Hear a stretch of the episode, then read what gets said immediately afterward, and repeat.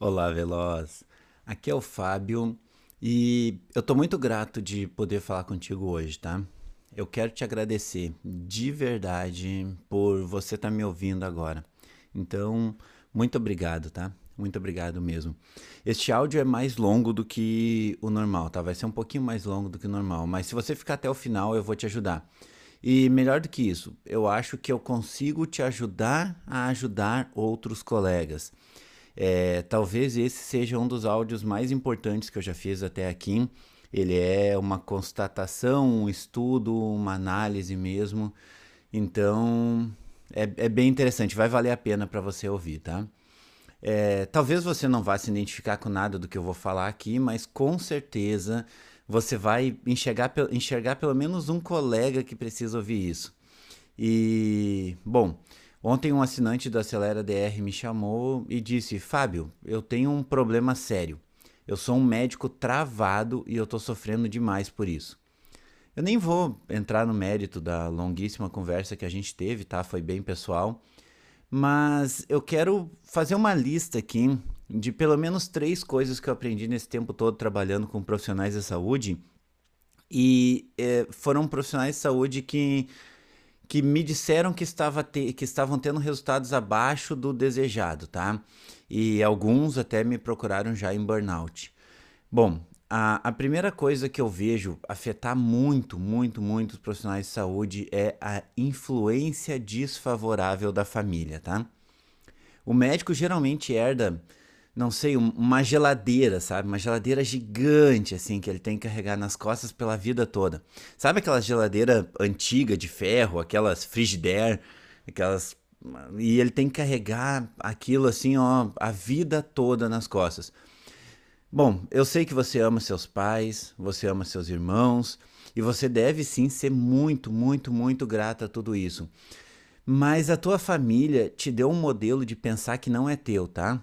Teus pais te amam muito, eles fizeram de tudo que foi possível para fazer você crescer na vida, para você se desenvolver, mas eles te forçam a pensar como eles, a agir como eles, e eles fazem muito terror psicológico com você, eles fazem um terror psicológico que é muito nocivo para você.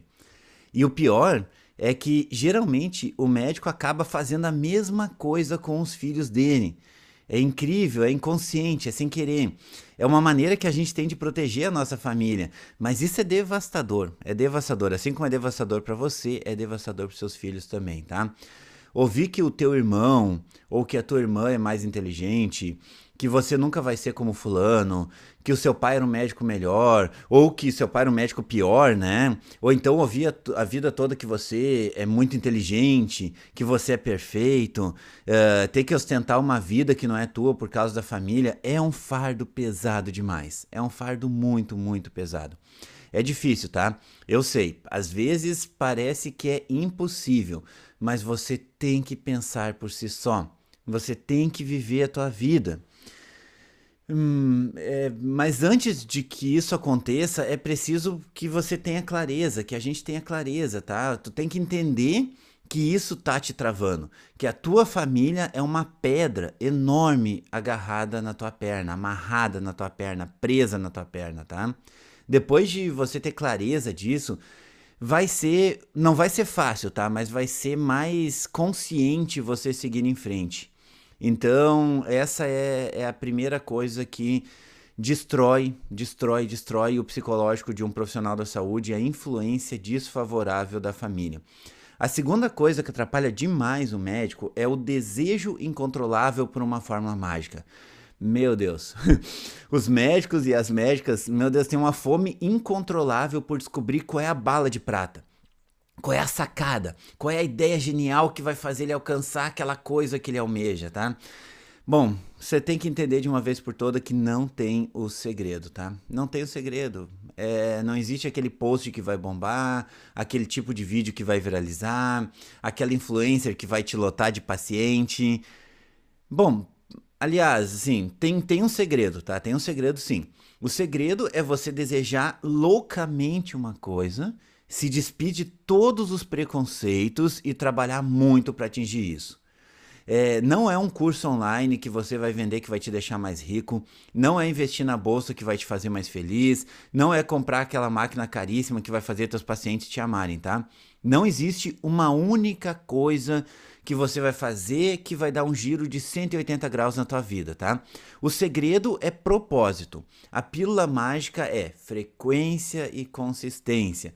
É, existem sim alguns momentos na sua vida, né, que até o Flávio Augusto chama de ponto de inflexão, que é uma decisão que você tomou, justamente baseado no teu propósito firme de seguir com foco, que acabou virando a curva do teu negócio para cima, tá? Mas esse ponto de inflexão isoladamente não vale nada, tá? E não tem como ser replicado porque o ponto de inflexão depende do antes e do depois. Então, uma jogada de mestre que um colega acabou fazendo não pode ser replicada por você, porque esse colega tem um antes e um depois dessa jogada de mestre que fizeram aquilo tudo acontecer.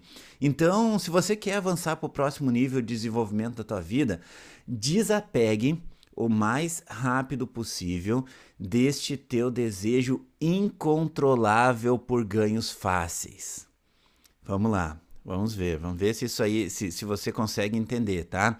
Desapegue o mais rápido possível deste teu desejo incontrolável, então torne ele controlável, tá? De conseguir as coisas de uma maneira mais rápida, mais fácil, mais eficiente, que é, é trabalho, é trabalho, não adianta, é, é fazer todos os dias, é todos os dias colocar um tijolinho no que vai se transformar no teu castelo.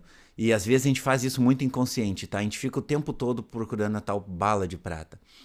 Bom, e a terceira coisa que mais afeta o sucesso de um médico é o excesso de prudência. Vamos lá, olha só. Acho que algumas de vocês já estão se identificando ou identificando uns amigos, né? O médico ele é doutrinado na família e na faculdade, né? A ter o que eu chamo de um pé atrás, tá? É um pé atrás com tudo, é praticamente tudo, especialmente com outros médicos, né? Existe uma hierarquia familiar que eu já citei antes, né, que te de de destrói, detona, né?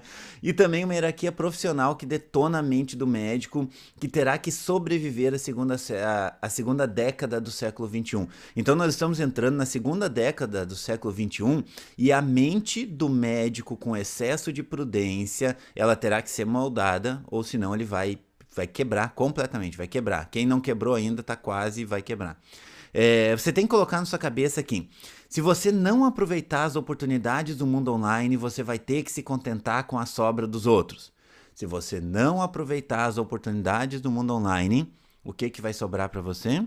Exatamente. É isso que você vai ter que se contentar, com a sobra dos outros. Olha só. É, é, de verdade isso, tá? Você tem que entender isso, que tem muita oportunidade no mundo online, mas é, existe aí um, um, excesso de prudência. E eu, eu costumo dizer que todo excesso demonstra uma falta, tá? É, todo medo demasiado em ser ético demonstra uma inveja dolorosa daqueles que você julga não serem éticos todo medo de se expor demonstra uma carência de autoaceitação. Fábio, ah, eu tenho vergonha de fazer vídeo. Não, você não se aceita. Ai, Fábio, o que, que vão falar de mim? Você não confia em você. Entendeu? O problema é que o médico não tem cautela financeira nenhuma, por exemplo. O médico gasta dinheiro doidado em coisa errada.